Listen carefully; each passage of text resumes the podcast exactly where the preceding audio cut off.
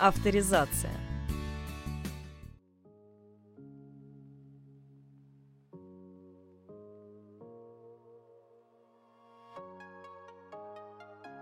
Здравствуйте, в студии Денис Лукьянов, и с вами вновь программа «Авторизация». Наконец-то мы добрались до того писателя, о котором я хотел рассказать вам уже, наверное, месяца два или три, но вы знаете, как это происходит у меня обычно.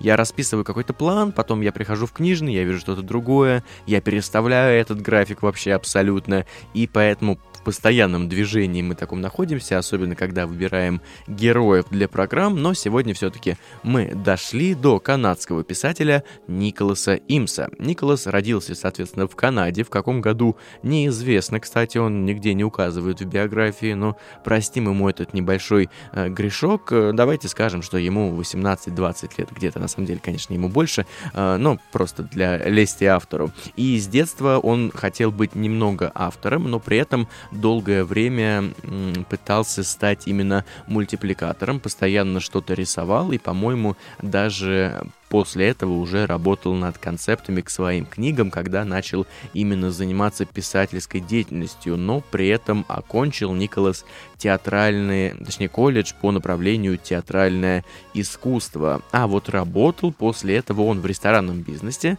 а, но вроде сначала он был официантом, потом, возможно, не уточняет он эту информацию, может быть, его повысили, но вроде он все время работал официантом, может, знаете, там есть рангом выше, рангом ниже, но это уже такие нюансы, о которых мало где можно собрать информацию. Но что, наверное, парадоксально для некоторых, Николас говорит, что каждый человек, особенно если это тот, кто собирается заниматься творческой деятельностью, должен обязательно поработать в ресторане, потому что это очень хороший опыт общения с людьми, понимания всех гостей, которые к тебе приходят. И, как Николас отмечает, вот эта вот работа, она помогает тебе приглушить твою гордыню, потому что тебе приходится за всеми теми, кто заходит на ужин или на обед, убирать, но при этом сделать так, чтобы они хорошо провели свой вечер или день или утро, неважно.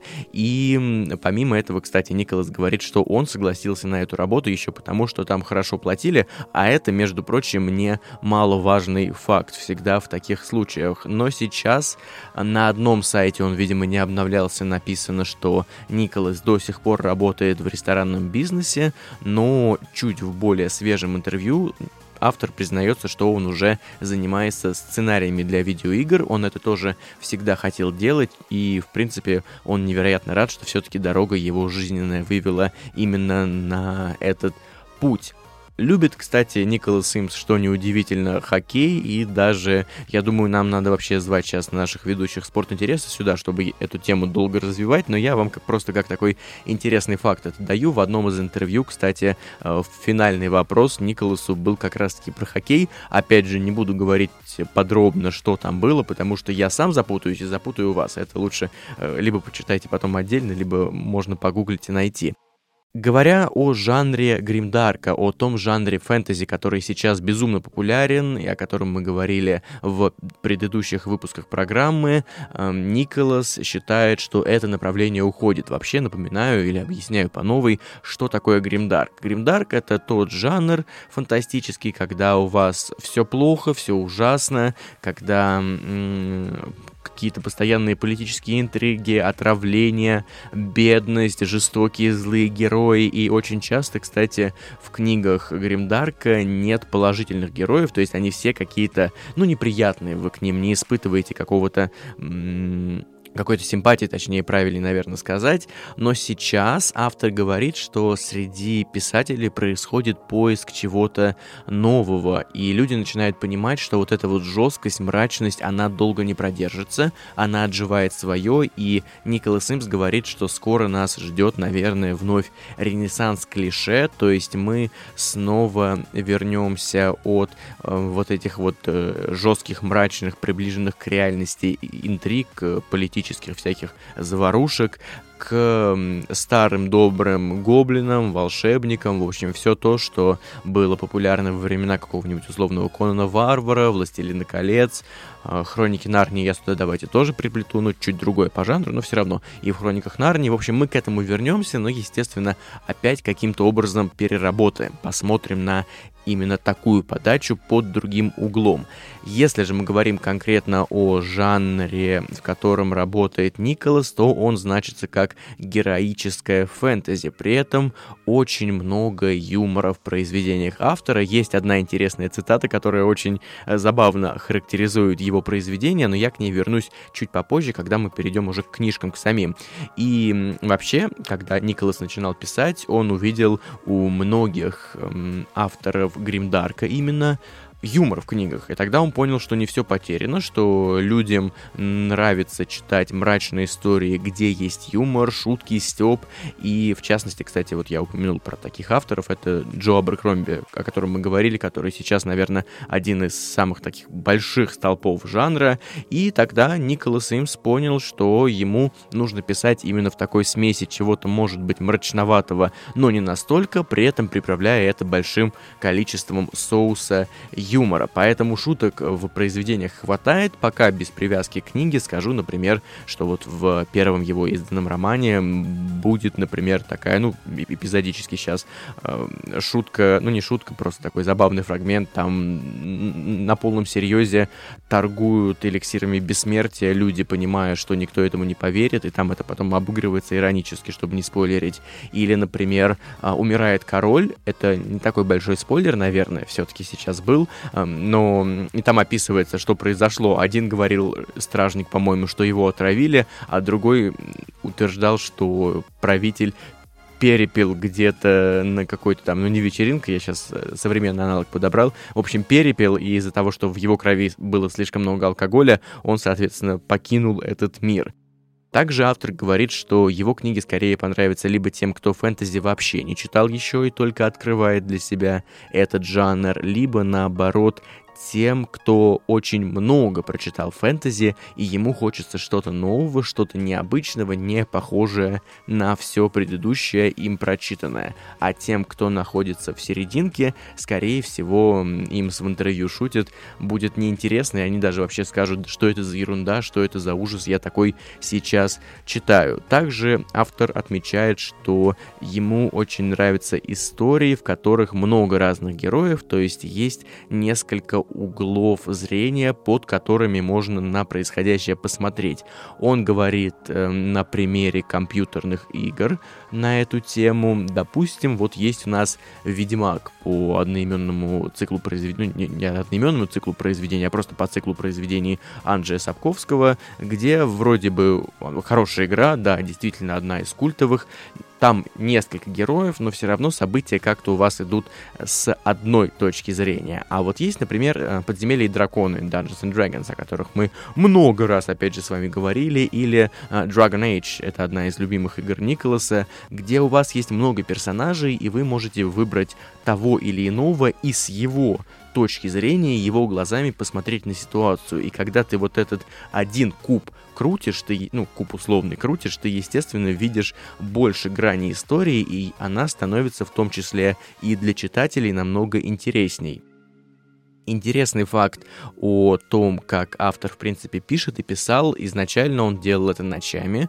он был большой ночной совой, но при этом не выдавал, как принято говорить, э, более 500 слов э, за, ну, за один присест, вот так правильно сказать. Но при этом он обалдел абсолютно другого слова тут, наверное, сложно подобрать, тем более мы его практически цитируем из интервью сейчас, когда узнал, что многие авторы могут вот за один присест написать 3000 слов, слов, и при этом, кстати, возможно, из-за таких вот разнящихся объемов его литературный агент попросил после первого черновика увеличить объем произведения. При этом Николас очень много пьет сейчас кофе, когда работает, но раньше, что забавно, он вообще не любил э, кофе, соответственно, простите, тавтология, как тут еще этот напиток назовешь, не уходя в какие-то жутко заумные синонимы абсолютно. В общем, э, Николас не любил, но потом как-то начал по кружечке, по кружечке, и теперь он уже не может представить э, свой процесс рабочий без чашечки ароматной, стоящей около него. И при этом он выпивает, по-моему, достаточно много кофе. Я должен, наверное, вам порекомендовать сейчас не пить много кофе, но у меня такая же ситуация, так что я не буду этого делать, это уж вы сами смотрите по своему самочувствию. В общем, переходим к произведениям. В 2017 году выходит дебютная книга Николаса Имса, которая называется «Короли жути», а, Kings of the World, если по-английски. И открывает это произведение трилогию под названием «Сага» или, опять же, на языке оригинала «The Band», что символично, потому что эм, Вообще в английском вот этой вот фразой band принято называть именно рок-группу. А почему такие связи между названием фэнтези произведения и музыкальными группами, вы узнаете буквально через пару минут. Я выдерживаю для вас интригу специально. Но до этого первого произведения Николас Симс целых 7 лет, представляете, он писал произведение большое, толстенное, полуисторическое. Я, кстати, так и не понял. В некоторых источниках говорится, что оно было больше историческое, в других, что больше художественное. В общем, это была книга о Риме и Карфагене. Называться она должна была The Fireborn, то есть рожденный огнем, огнерожденный, кстати, красиво звучит. И это произведение автор не опубликовал, потому что, во-первых, издательство не принимали, а во-вторых, он понял, что у него для такого большого романа было слишком мало общества.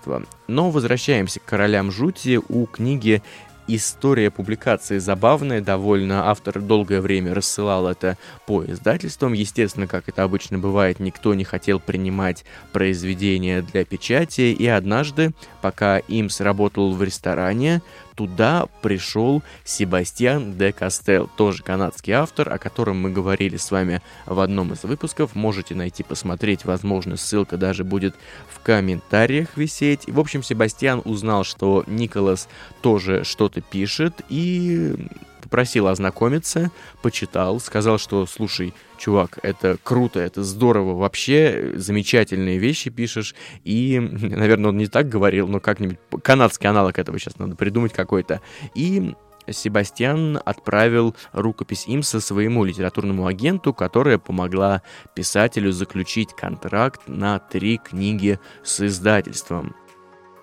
Ну что же, а, теперь э, наверное, все-таки я сначала скажу вам про то, как идея произведения пришла автору в голову, а потом уже скажу о сюжете, чтобы еще оттянуть немного интригу. В общем, читал как-то Николас произведение первому игроку приготовиться, и ему понравилось, как Э, писатель играет там с отсылками на масс-культуру 80-х и 90-х, и Николас подумал, а почему бы мне не сделать что-нибудь такое же?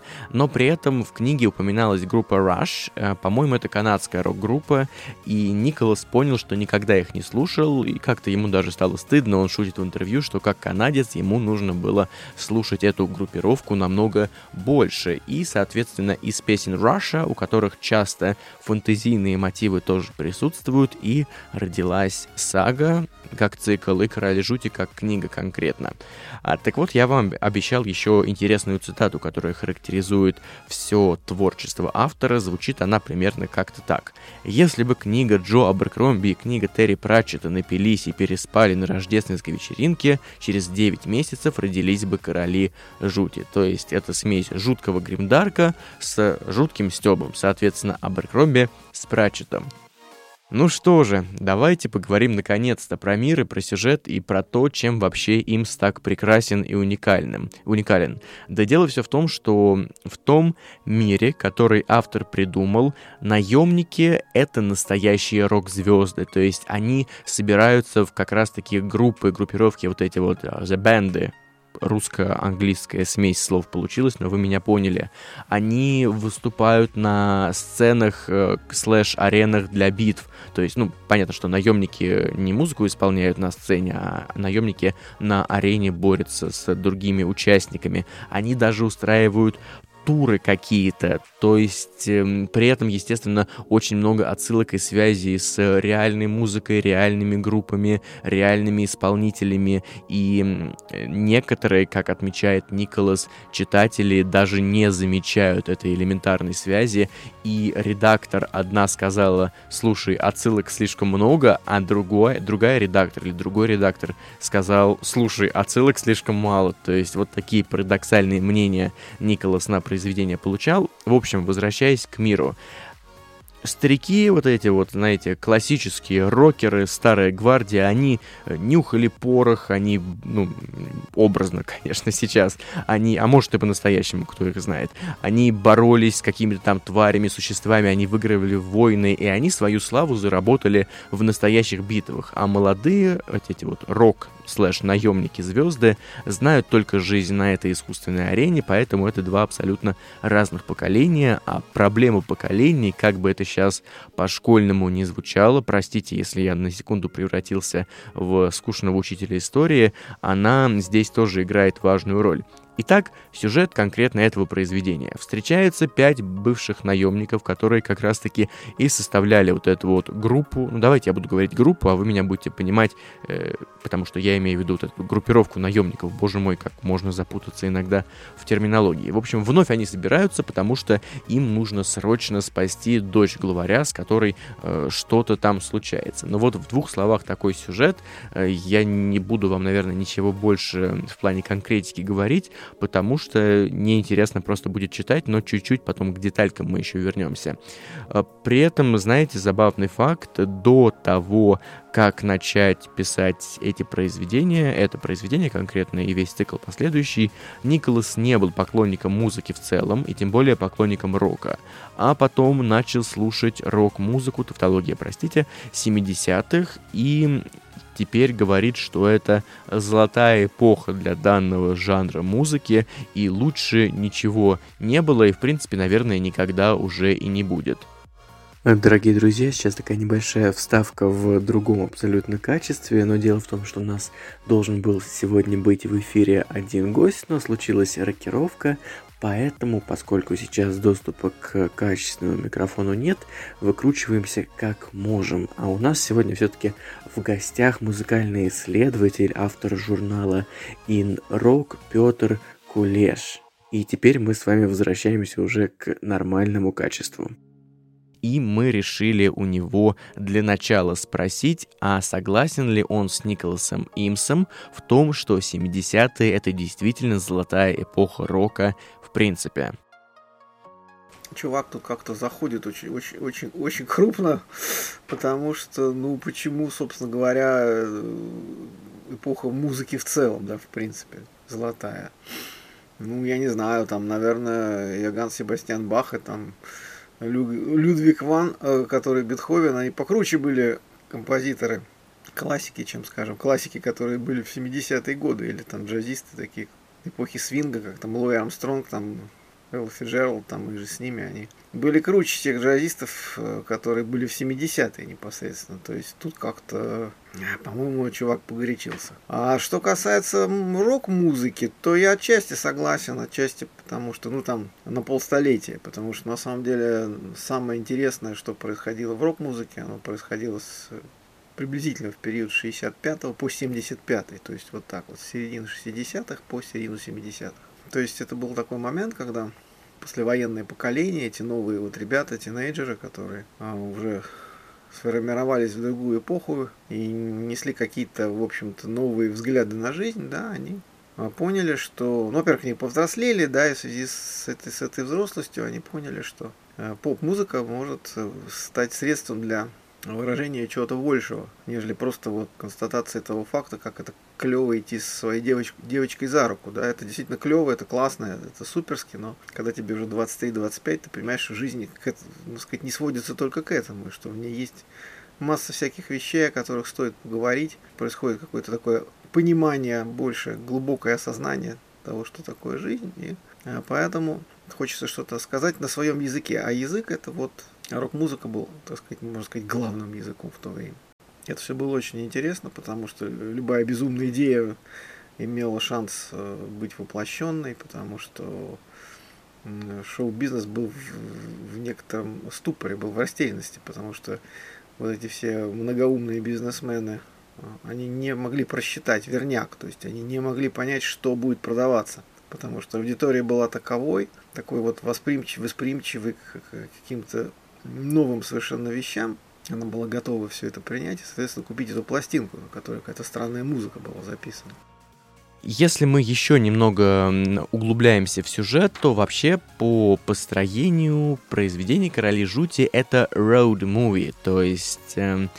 В некотором плане, наверное, и квест, можно сказать, но ближе именно вот road movie, тот самый, то есть путево, путевое, путевой фильм, путевое кино. Например, если проводить аналогию с э, кинематографом, опять же, то это «Зеленая книга», один из э, фильмов, который сейчас на слуху последние несколько лет, э, несколько лет, то есть это, по сути, история, когда герои где-то начинают свое путешествие, ну, чаще на машинах, здесь, конечно же, фэнтези-мир немного по-другому, и они идут до какой-то финальной точки, и по дороге с ними что-то происходит. Поэтому, в принципе, с квестом это немного похоже. А также забавный факт, здесь есть такая раса дуринов. Это, по сути дела, эльфы с зайчьими ушками, и очень забавно родились вообще представители именно вот этой вот расы, опять же. Автор просто однажды, видимо, делал зарисовки и пририсовал, как он говорит, плохому парню крольчьи ушки. Потом показалось Николасу Имсу, что это забавная идея, и вот так вот это вылилось в довольно важную часть мифологии и ворлдбилдинга. Также, в принципе, «Короли жути» — это книга про прогрессивные рок-группы 70-х. Опять же, Николас считает это время золотым веком рок-музыки, и, соответственно, это произведение построено на этих аллюзиях, Pascua. Поскольку наемники, главные герои книги, они тоже показаны как уже ушедшие в прошлое, старая гвардия, но все-таки в свое время прогрессивная. Также забавно, вот я про детали вам обещал сказать, очень Николас играет с даже не столько стереотипами, а, наверное, с тем, чем злоупотребляли музыканты того времени, в частности, с наркотиками. Там есть абсолютно э, забавная сцена, ну, если вы знакомы хотя бы чуть-чуть с той эпохой, эпохой вот этого взлета рок-музыки и, кстати, 80-е туда же относим, и 90-е, но об этом позже, то вы это считаете. В общем, э, герои останавливаются, по-моему, на привал, и им кто-то то ли один из этой группы, то ли кто-то другой, я сейчас не воспроизведу, но он предлагает им какое-то э, лечебное зелье или лечебное выкури, выкурить что-то лечебное и дает одному персонажу трубку. Тот закуривает, делает две затяжки, и потом его, ему становится, в общем, очень хорошо, его уносит немного, отключает от нашей реальности. Естественно, это такая аллюзия на то, что музыканты того времени очень сильно злоупотребляли наркотиками. Опять же, поданное очень стебно, очень к месту и очень э, по-фантазийному. За что эти книги нужно, наверное, отдельно любить, носить на руках и вообще э, почитать. Да, я сегодня очень хвалю автора, потому что я зачитался им. А также, кстати, прочитал я еще один комментарий про это произведение. Кто-то говорит, что «Короли жути» и весь цикл, в принципе, похожи на книгу по мотивам игры, игры Brutal Legend. Это такая компьютерная игра, где сейчас сюжет так в общих словах происходит, по-моему, рок-апокалипсис, и герои находятся в новом мире, он немного фэнтезийный, ну, такой фэнтезийный постап, э, где тоже много, им приходится путешествовать там до князя тьмы самого, по-моему, и тоже очень много отсылок на известных исполнителей. Оззи Осборн, например, там выступает в качестве персонажа э, хранителя черного металла или хранителя, как-то он там звучал, прикольно у него титул его был. Но, в общем, это вы можете залезть, посмотреть в интернете и почитать про игру подробнее. Но Схожесть, правда, есть. Это я вам скажу, как человек, который э, в Brutal Legend успел в свое время порубиться чуть-чуть. А также у автора есть сайт, куда он выгрузил плейлист, под который писал эту, это произведение, под каждую из своих книг у него есть отдельный плейлист. Например, в «Королях жути» вы встретите очень много э, ACDC, очень много Pink Floyd, очень много Led Zeppelin и многих других знакомых исполнителей, которые, конечно же, на слуху. Обложки тоже очень здоровские у этих произведений. Они выглядят как старые рок-альбомы, где группы, знаете, стоят просто в каких-то странных позах, смотрят куда-то вдаль, но это придает произведениям отдельный шарм. И вообще изначально это была именно задумка издателя. Они художника попросили, художник справился, и это стало вот такой вот еще одной фишкой произведений автора. Мы решили у нашего сегодняшнего гостя тоже спросить про обложки и узнать, а как ему кажется, в чем вообще отдельный шарм и отдельная прелесть обложек альбомов именно вот тех лет. А, конверт рассматривался как разновидность упаковки, а, когда нужно было, чтобы по этой упаковке, а, так сказать, покупатель потенциальный мог опознать товар – и надо было вот товар лицом показать, и, то есть показать это лицо. Соответственно, да, вот там были крупными надписями, круп, крупными буквами надписи э, названия группы и были портреты. Чтобы сразу вот человек вошел в этот вот музыкальный магазин, увидел э, лицо своего кумира и сказал, о, о, о, о, о, о, смотри, вот я хочу вот это вот, я сейчас покупаю.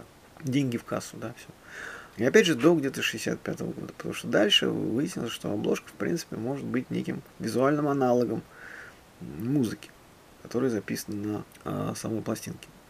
То есть это не обязательно вот а, должно быть таким коммерческим исключительно ресурсом дополнительным узнаваемости. Да? То есть тут просто художников приглашали, настоящих классных дизайнеров, для того, чтобы они проассоциировали Э, вот какой-то визуал вот к той музыке, которую предлагали музыканты. Получались такие сюрреалистические образы, очень сами по себе, самозначимые, самоценные, как, как, как произведение искусства. Если мы берем лучшие образцы, говоря, вот этого вот дизайна, конвертов э, пластинок, и целые увлекательнейшие на самом деле области – в 2018 году выходит второе произведение Николаса Имса, продолжающее, конечно, серию, это «Кровавая роза», или, если по-английски, «Bloody Rose». Здесь появляется, в центр, точнее, действия попадает уже дочка та, э, того героя, которую спасали в предыдущей книге. Здесь больше секса, драйва, наркотиков и, рок- и рок-н-ролла, в общем, все как мы любим. И вот эта вот Роза, она бросает выступления эти глупые на аренах, набирает банду и идет на какое-то дело определенное, возвращая вновь былую славу группам-наемникам, хотел сказать рок-группам, но было бы не совсем правильно. Но помимо этого, вторая сюжетная линия состоит в том, что некая орда монстров хочет встряхнуть как следует род людской, и это тоже сыграет определенную роль, конечно же, в истории. Ведется все произведение от лица девушки Барда, и Тут тоже такая очень серьезная отсылка. По сути, Николас Имс, как он признается в интервью, хотел показать, как журналист, в нашем случае Барт, путешествует с любимой группой в туре. И ему, по-моему, это удалось на все сто. Опять же, просто посмотрите, насколько э, здоровски сплетается вот этот вот пласт рока и пласт фэнтези. По-моему, это нужно обладать очень большим зарядом гениальности, чтобы такое вообще придумать. Эта книга, соответственно, посвящена уже рок-группам 80-х, а точнее саморазрушительному эгоистичному гламуру 80-х, как пишет Имс. А, то есть, по сути дела, в это время, как автор отмечает опять же в интервью, музыканты старались переплюнуть своих предшественников, но при этом ни во что не ставили а, ни советы, которые им давали, ни, какие-то крит, ни какую-то критику, ни какие-то замечания. И вот имя Розы как раз-таки этому во многом, опять же, и посвящено. Почему же вдруг появилась в центре действия новая группа, а не та, которая была в первой книге? Да дело в то, все в том, что Николас Имс сказал, что нечестно ему вот эту старую гвардию собирать вновь, потому что изначально задумка Королей Жути была в том, что вот у нас есть э, крутые рок-музыканты, крутые наемники слэш рок-музыканты, которые собираются только на один раз для последнего приключения. Соответственно, это доить уже дальше невозможно было, и нужно было придумать новую группу, группу, это наоборот даже получается интереснее, поскольку видна вот эта вот изменчивость музыкальная, если мы про реальный мир, изменчивость поколений наемников, если мы говорим про выдуманный мир. Также появляется здесь новый сеттинг, потому что мир меняется, и, как говорит Имс, это опять же абсолютно так же происходит, как в нашем мире, поскольку и в 80-е мир был одним, в 90-е другим, а в 70-е вообще третьим. Кстати, э, к этому произведению автор получил э, не так много правок от редактора, но при этом ему пришлось э, очень много всего исправлять самому, точнее не пришлось, а он сам стал специально это делать, потому что закончил книгу задолго до дедлайна, и у него осталось свободное время. Также в «Кровавой розе» каждый персонаж а, олицетворяет отдельный жанр хэви, э, не хэви металла, отдельный жанр музыки того времени, 80-х, от попсы как раз-таки до хэви металла. Вот почему я сбился. Мы решили у нашего сегодняшнего гостя еще один вопрос уточнить, а конкретно спросили, а в чем же, на его взгляд, главное отличие рок-музыки 70-х от рок-музыки 80-х. Вот она в том, что в 70-е все-таки по большому счету это была музыка экспрессии, это музыка самовыражения, это музыка вот э, творца, да, когда все-таки все-таки э, во главе угла стоял музыкант, который свою музыку предлагал, там лейблы ее выпускали или там оказывали давление или там организаторы концертов, но все-таки все-таки это была было искусство, по большому счету. А на рубеже 80-х произошел вот этот вот перелом, то есть вот панки это были последним вот таким вот, так сказать, неорганизованным, да, незаорганизованным движением, наверное, ну вот если мы не говорим о 90-х, которые я не буду особо касаться, потому что не сильно в этом понимаю, в 80-м годам, то есть все так поуспокоились, что никому не хотелось никаких ни революций, никаких сложных музыкальных форм, хотелось что-нибудь попроще – и покрасивее. И вот э, музыка 80-х, ее очень многие не любят. Я тоже не очень ее люблю, если честно, потому что она пластиковая. Вот, вот это вот стандартное определение, что музыка 80-х это пластиковая музыка. Это музыка такая яркая, это музыка такая вот пестрая, броская, э, основанная на каких-то мелодических крючках, но она не глубокая по сравнению, скажем, с 70-ми и 60-ми это не драма, это мелодрама. И вот эта вот мелодрама, она захлестнула все. Если мы там послушаем альбомы тех же там, не знаю, White Snake там конца 70-х и самые успешные альбомы White Snake там середины 80-х, мы понимаем, что это в принципе совершенно разные группы, да, несмотря на то, что там Ковердейл поет и там, и там. Вот. Но вот это вот, даже внешний вид, вот все вот эти вот парикмахерские кудри, все вот эти вот э, какие-то не знаю, ясные, кричащие костюмы такие, тоже все очень яркие, какие-то такие масса э, косметики, грима, какие-то вот такие вот э, непонятные, значит, непонятные гендерные принадлежности эти вот э, персонажи на сцене. Вообще появление MTV в 81 году это серьезный крен в сторону именно визуальной составляющей, потому что снять удачный клип – и, значит, там запустить его в ротацию MTV, это вот значит э, быть успешными и заработать, заработать много-много денег. Поэтому там были группы, которые вообще просто говорили, что для нас самое главное это картинка, а музыка для нас не важна. Последняя книга цикла еще не окончена, называться она будет Outlaw Empire, то есть Империя беззакония, беззаконная империя. Выйдет э, книжка в 2021 году, и здесь, соответственно, история будет посвящена группам начала 90-х. Это будет показывать сюж... не сюжет, простите, голос угнетенных людей, поскольку Имс опять же отмечает, что группы 90-х в нашем мире именно э, ратовали за то, чтобы услышали тех, кого до этого не слышали. И здесь, кстати, просто интересный факт, будут отсылки на э, известнейшую группу, наверное, Нирвана, если по-английски Нирвана. Ну, вы меня поняли, простите, пронаунс можно менять иногда. Ну что же, снова мы в таком качестве задаем Петру Кулешу последний вопрос и решаем узнать, а как ему кажется, какие основные особенности были в рок-музыке 90-х. Могу сказать, в общем, как я это все понимаю, что 90-е как раз были реакции на 80-е, то есть когда люди обожрались вот этой вот уже мелодрамы, они поняли, что вот этот вот краситель э, идентичный натуральному, вот уже просто невозможно воспринимать, что мы хотим не идентичное натуральному, а натуральное.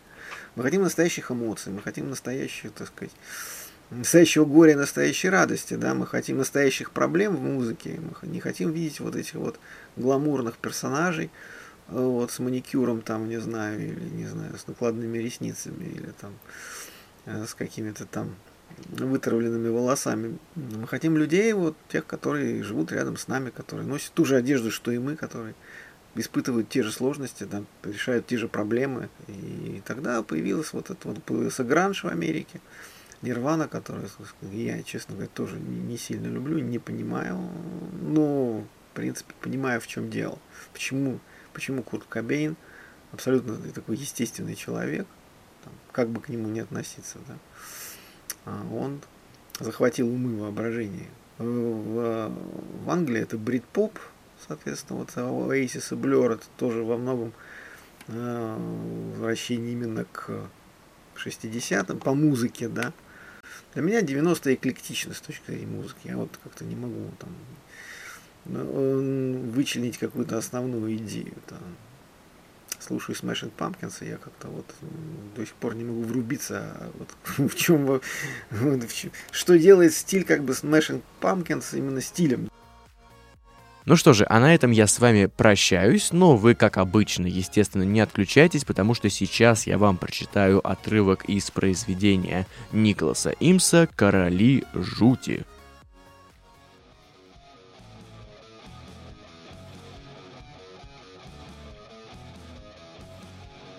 Протолкавшись к двери, Клей вышел в прохладную вечернюю тишину и глубоко вздохнул – Спина ныла. Сам виноват, нечего было сутулиться за столом.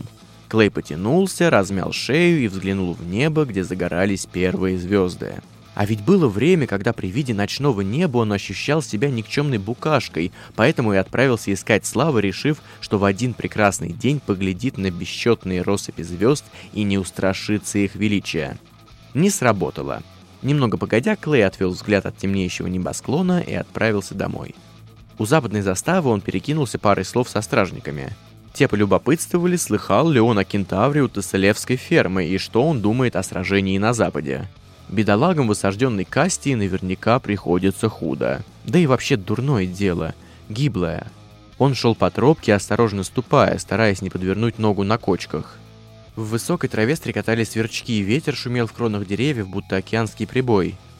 Остановившись у придорожного святилища летнего короля, Клейш вернул тусклый медняк к ногам изваяния, отошел на пару шагов, вернулся и бросил еще одну монетку. Здесь, вдали от города, уже сгустились сумерки, и снова захотелось взглянуть в небо. «Лучше под ноги смотри», — строго велел он себе, «а прошлое ворошить незачем. У тебя, Клей Купер, сейчас есть то, чего ты сам хотел. Жена, дочка, простое жилье, честная жизнь, спокойная». Ну, тут старый приятель Габриэль только фыркнул бы насмешливо. Честная жизнь, честная жизнь скукотища, а спокойно жить та еще тягомотина. А сам, между прочим, семьей обзавелся гораздо раньше Клея. И дочурка у него сейчас уже совсем взрослая. Однако образ Гэба так и маячил перед глазами. Вот он, Габриэль, молодой, дерзкий, блистательный, с презрительной усмешкой заявляет. «Эх, а ведь когда-то мы были великанами, на весь свет прославились, а теперь...» «А теперь мы старперы», — пробормотал Клей в темноту. «Ну и что с того? Встречал он настоящих великанов, мудаки они все!» Призрак Габриэля неотвязно следовал за Клеем до самого дома. С лукавой ухмылкой скользил вдоль дороги, приветливо махал рукой, сидя на соседском заборе, скорчился нищим бродяжкой на крыльце у порога. Только этот Габриэль не был ни молодым, ни дерзким, а блистал, как трухлявая доска с ржавым гвоздем. В общем, выглядел хуже некуда. Заметив Клея, он встал и улыбнулся грустно-грустно, самой печальной улыбкой на свете. Призрак окликнул Клея по имени. Голос звучал так же естественно, как стрекот сверчков и завывание ветра в кронах. А потом робкая улыбка исчезла, и Габриэль, живой, настоящий Габриэль, а вовсе никакой не призрак, припал к плечу Клея и застонал, цепляясь за руку, будто мальчишка, напуганный темнотой. «Клей, умоляю, помоги».